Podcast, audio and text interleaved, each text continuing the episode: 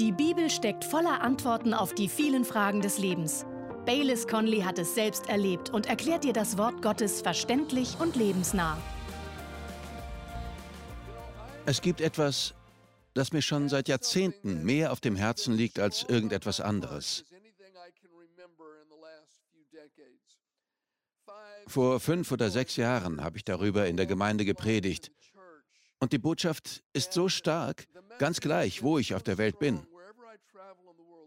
Ich habe das Vorrecht, an viele Orte der Welt zu reisen, und das ist wahrscheinlich die erste Predigt, die ich überall, wo ich bin, halten werde. Gott hat sie noch ergänzt und sie hat sich entwickelt, aber ich trage dieses Thema schon lange in mir und ich habe das Gefühl, dass der Heilige Geist sagt, die Menschen müssen das hören. Ich bin mir sicher, dass heute jede Art von Herausforderung, jede Art von Schwierigkeiten, die man sich vorstellen kann, hier vertreten sind. Vielleicht sind diese körperlicher Natur. Vielleicht hat ihre Gesundheit Schaden genommen. Vielleicht haben sie finanzielle Probleme. Vielleicht haben sie keine Arbeit. Vielleicht haben sie Probleme mit ihren Kindern.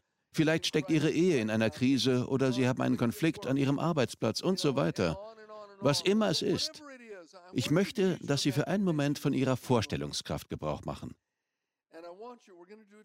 Wir wollen uns zusammen vorstellen, dass diese Sache geklärt, gelöst, geheilt ist. Stellen Sie es sich vor, so gut Sie können. Vielleicht stecken Sie nicht unmittelbar in einer Krise, aber es gibt etwas, von dem Sie sich wünschen, dass Gott es in Ihrem Leben tut. Etwas, das einem gottgefälligen Lebensstil entspricht und für das Sie sich das Wirken Gottes wünschen, damit es eintritt.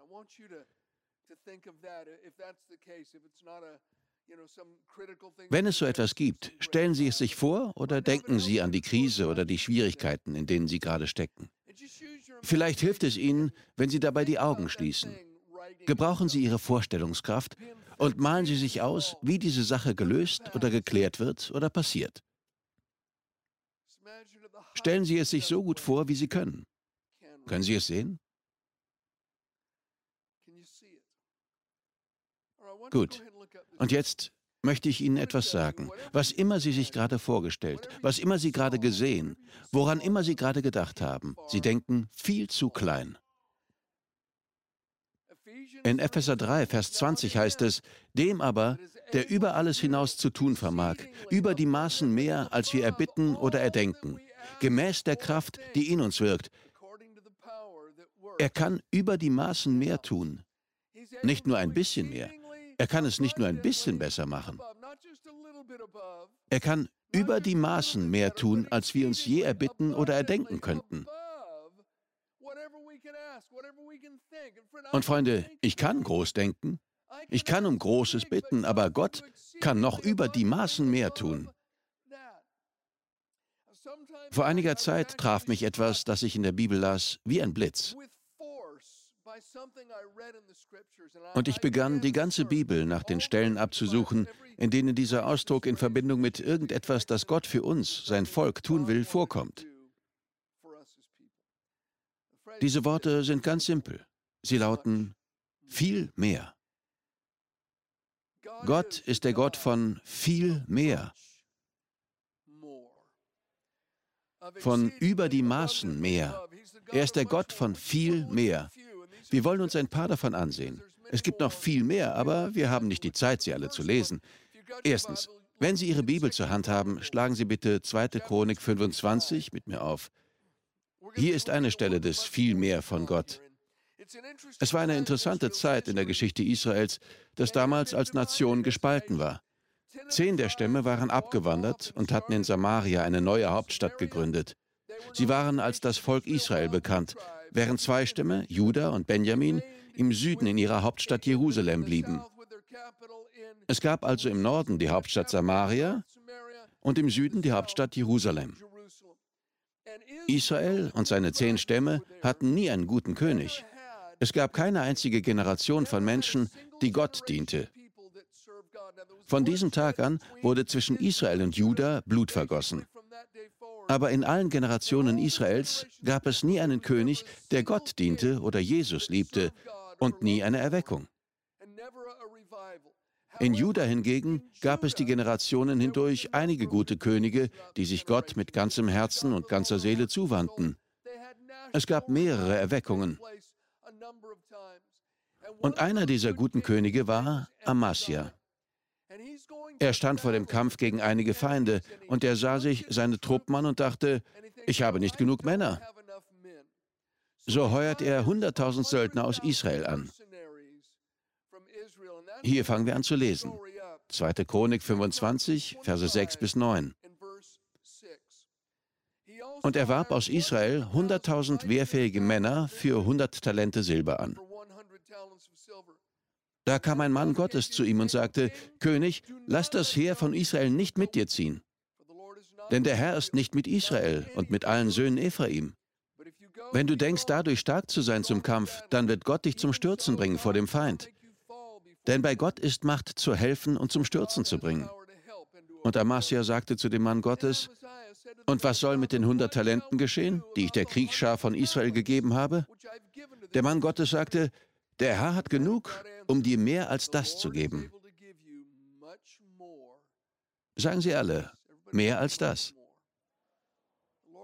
Der Herr kann Ihnen mehr, er kann Ihnen über die Maßen mehr geben.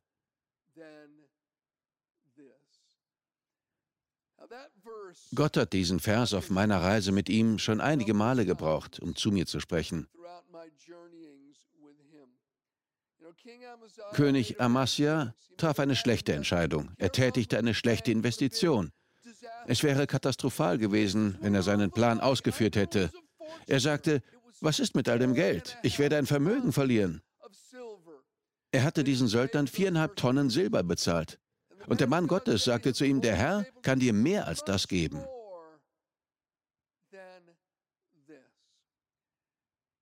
Vor vielen Jahren war ein Paar in unserer Gemeinde, das meine Frau und ich sehr liebten.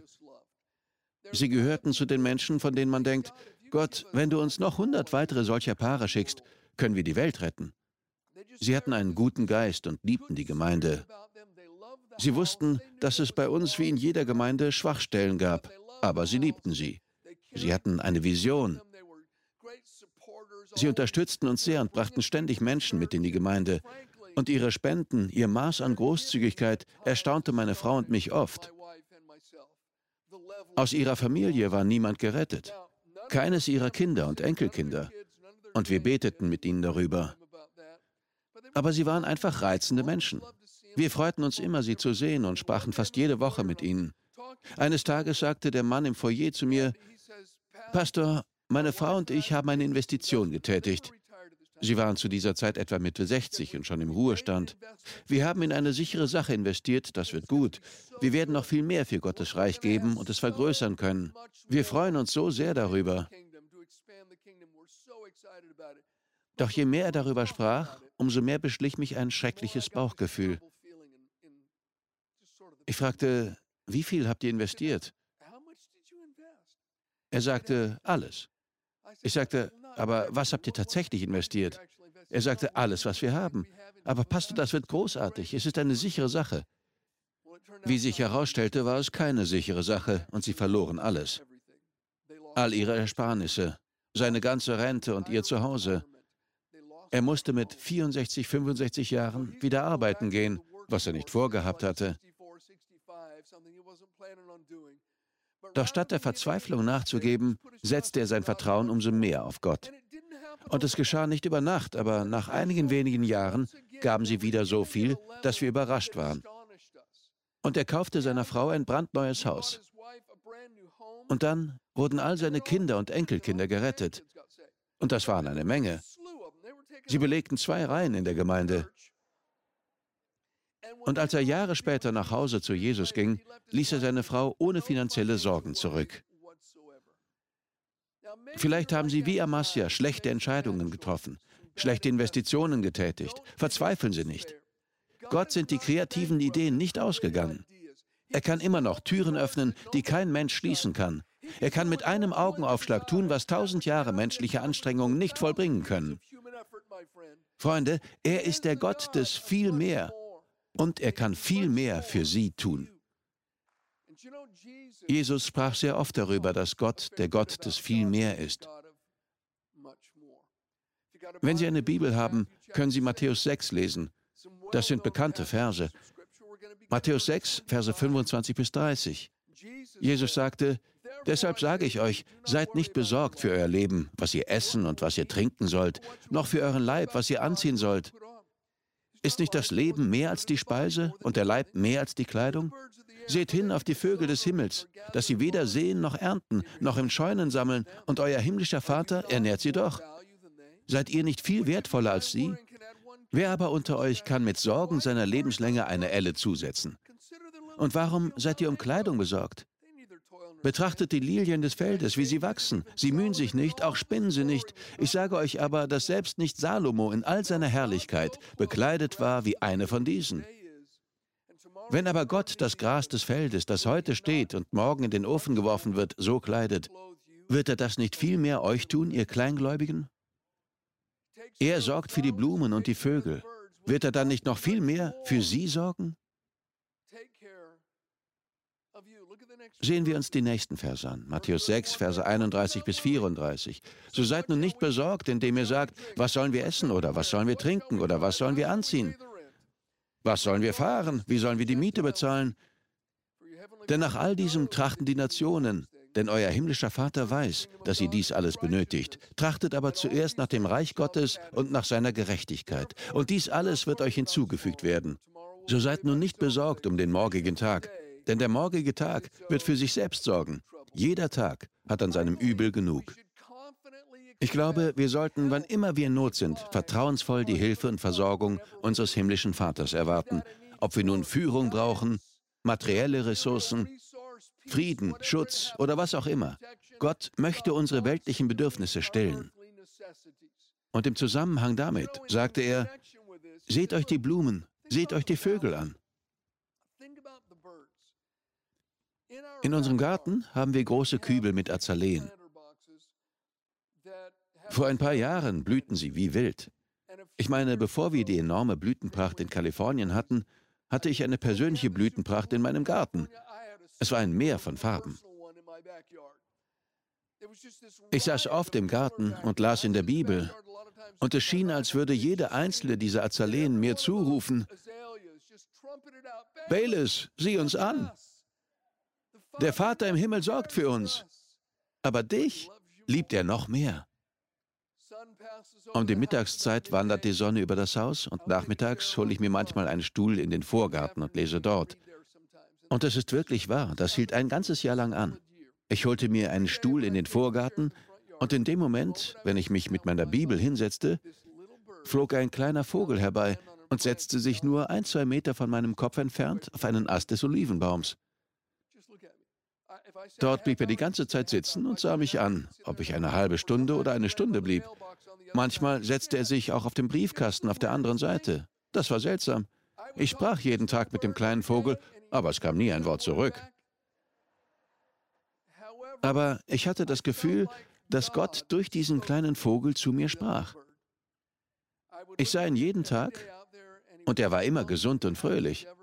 Er schien keinerlei Sorgen zu haben. Er schien kein Problem damit zu haben, Würmer zu finden. Und ich hatte das Gefühl, als würde der Vater zu mir sagen, du siehst diesen Vogelsohn, ich sorge für ihn. Wie viel mehr werde ich dann für dich und deine Bedürfnisse sorgen? Jesus spricht hier im Zusammenhang mit der Tatsache, dass der Vater uns viel mehr gibt, über ein paar Prinzipien. Nummer eins, wir müssen unsere Prioritäten richtig setzen. Er sagte, Ihr Fokus ist auf die Dinge der Welt gerichtet. Wie Sie die Miete bezahlen und Essen und Kleider bekommen können, tut das nicht. Lasst den Fokus Nummer eins eures Lebens das Reich Gottes sein. Sucht zuerst das Reich Gottes. Es ist nicht so, dass Sie nichts anderes suchen können, aber es ist klug, Gottes Reich zu Ihrer ersten Priorität zu machen. Setzen Sie Ihre Prioritäten richtig. Setzen Sie Gottes Reich vor Ihre eigenen Pläne, das Geistliche vor das Materielle. Wenn Sie Ihre Prioritäten richtig setzen, wird Gott dafür sorgen, dass Ihnen all die Dinge, über die Sie sich sorgen, hinzugefügt werden. Wenn wir die richtige Reihenfolge haben und unsere Prioritäten richtig setzen, Gottes Reich zuerst, das Geistliche über das Materielle, wird Gottes mächtiger Segen über sie kommen. Wie ich schon sagte, das bedeutet wörtlich wie praktisch, dass jeder Einzelne von uns jetzt etwas tun kann. Ich weiß nicht, was das für Sie ist, aber wenn Sie Gott fragen, wird er es Ihnen zeigen. Er wird es Ihnen zeigen, deshalb werden ihn manche von Ihnen nicht fragen. Vielleicht sollten Sie morgens, anstatt Ihr iPad bei einer Tasse Kaffee einzuschalten und sich 25 Minuten lang die Weltnachrichten anzusehen, Ihre Bibel aufschlagen und die erste halbe Stunde des Tages mit Jesus verbringen. Vielleicht ist das der richtige Weg für Sie, Gottes Reich an die erste Stelle zu setzen. Das zweite Prinzip, von dem er spricht, ist sehr einfach.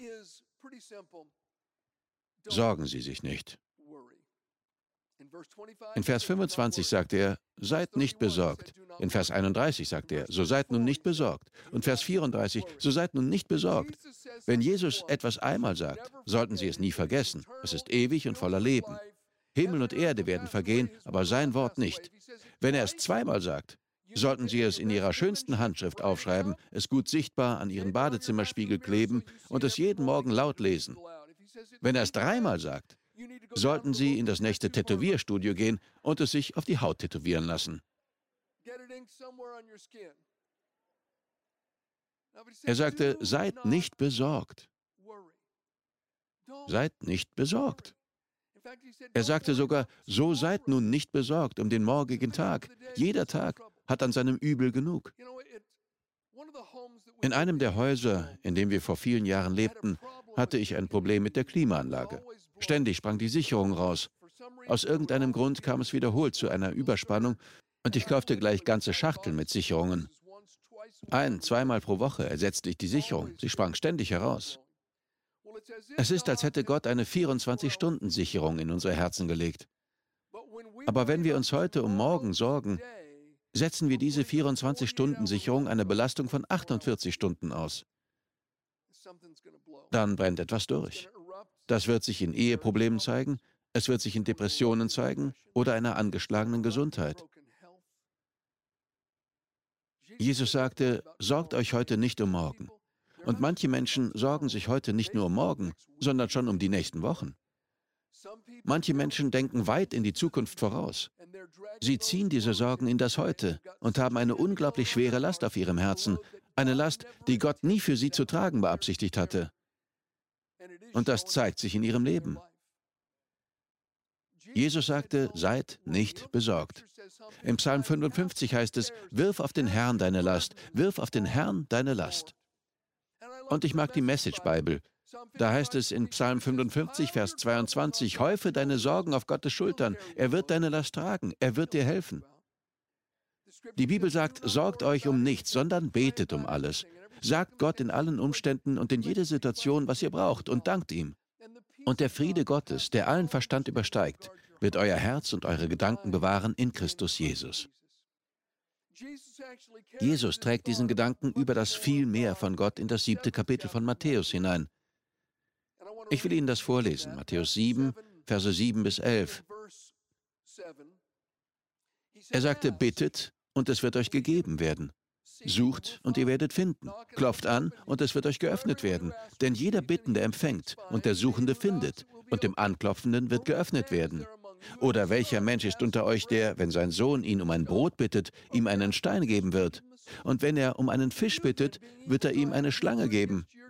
Wenn nun ihr, die ihr böse seid, euren Kindern gute Gaben zu geben wisst, wie viel mehr wird euer Vater, der in den Himmeln ist, Gutes geben denen, die ihn bitten? Wie viel mehr? Und die Lösung hier ist sehr einfach. Bitten Sie. In Vers 7 sagt er bittet, in Vers 8 sagt er jeder Bittende, in Vers 9 bittet, Vers 10 bittet, Vers 11 bittet. Bitten Sie einfach. Und das gefällt mir. Er sagte, für Sie als weltliche Eltern ist sogar das Beste, was die Welt zu bieten hat, böse im Vergleich zu der Güte Gottes. Aber sogar weltliche Eltern wissen, wie sie ihren Kindern Gutes tun können. Wie viel mehr wird der Vater im Himmel dann jenen Gutes geben, die ihn darum bitten? Lassen Sie uns das nicht unnötig kompliziert machen. Bitten Sie. Als Harrison etwa fünf Jahre alt war, sagte er eines Tages, Mom, Dad, ich will ins Disneyland gehen. Wir sagten, das ist toll, aber das können wir uns nicht leisten. Disney ist teuer. Wenn du das willst, solltest du beten. Und ich werde nie vergessen, wie er in seinem Zimmer stand und betete, Vater, ich bitte dich um Karten für Disneyland. In Jesu Namen Amen. An diesem Abend hatten wir in der Gemeinde einen Gottesdienst. Wir gingen in den Saal und dort saß in der ersten Reihe eine Dame aus Nicaragua, eine Freundin von uns. Als sie Harrison sah, sagte sie, Hey Sohn, komm mal her. Er ging zu ihr und sie sagte, ich habe etwas für dich. Gott hat mir gesagt, dass ich dir das geben soll. Sie öffnete ihre Tasche und zog Karten für Disneyland heraus. Er lief zu uns und sagte, wir gehen ins Disneyland. Ich sagte, okay. Wir hatten dort eine großartige Zeit. Etwa zwei Monate später sagte er, Dad, Mom, ich will nochmal ins Disneyland. Wir sagten, du weißt, was du zu tun hast. Also betete er erneut, Vater, ich bitte dich um Karten für Disneyland in Jesu Namen. Auch an diesem Abend fand ein Gottesdienst statt. Manche von Ihnen wissen noch, dass in unserem Sausalito Campus die meisten der Kinderräume oben waren. Ich brachte Harrison hinauf. Wir kamen in den langen Flur und er rannte voraus. Da kam ihm ein Mann entgegen, den ich noch nie zuvor gesehen hatte. Er war gekleidet wie ein Cowboy. Er trug Stiefel, eine Lee Jeans und einen Gürtel mit einer großen Schnalle. Er hielt Harrison an, legte ihm die Hand auf die Brust und fragte, Bist du der Sohn des Pastors? Er sagte, ja. Er sagte, Gott hat mir gesagt, dass ich dir heute etwas geben soll. Dann zog er Disneyland-Karten aus seiner Tasche. Ich dachte, Harrison, könntest du für mich mit Jesus reden? Ich hätte gerne ein neues Fischerboot.